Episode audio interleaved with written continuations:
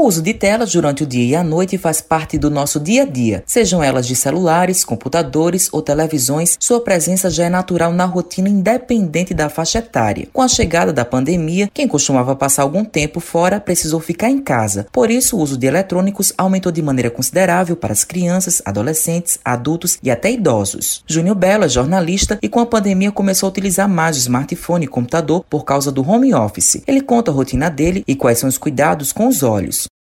Bom, eu já usava telefone e computador praticamente dupliquei. Eu passei a ter mais horas na frente deles. Mesmo já trabalhando no home office, eu intensifiquei mais, porque a demanda até aumentou um pouco. Então, sim, tanto é que minha média diária no celular estava sendo de 10 horas, é muito tempo. Ah, o cuidado que eu tenho, eu creio que seja, que seja o mais básico, que é fazer exame cada um ano. Teria diminuir também o uso da lente de contato usando tanto celular quanto o computador, porque querendo não lente de contato, acho que muito tempo quando você fica na frente da tela não é muito legal. Então diminui 80% o uso da minha lente de contato e fico mais realmente no óculos, que até o descanso da, da, da vista ficou bem melhor. A oftalmologista Luísa Toscano relata o que pode acontecer com o uso excessivo de telas neste período. Para os pacientes portadores de miopia ou astigmatismo, é muito importante seguir algumas orientações, como por exemplo, manter o grau dos óculos ou lentes corretoras sempre atualizado. As lentes têm que estar limpas, sem riscos, nem arranhões, nem sujeira no eixo visual, que é aquela parte da lente através da qual olhamos os objetos.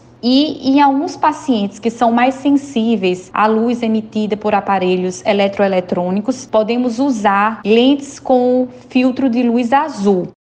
A médica fala quais são as orientações em relação aos cuidados com a saúde dos olhos.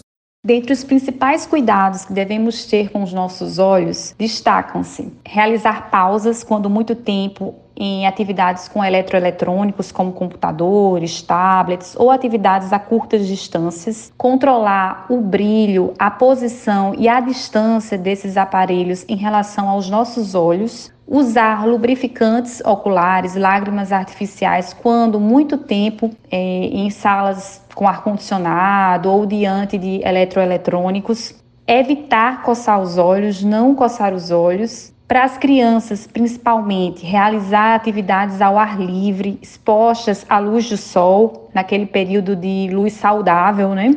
E para todos nós, inclusive as crianças, visitar regularmente o oftalmologista. Matheus Silomar para a Rádio Tabajaro, emissora da EPC, empresa praibana de comunicação.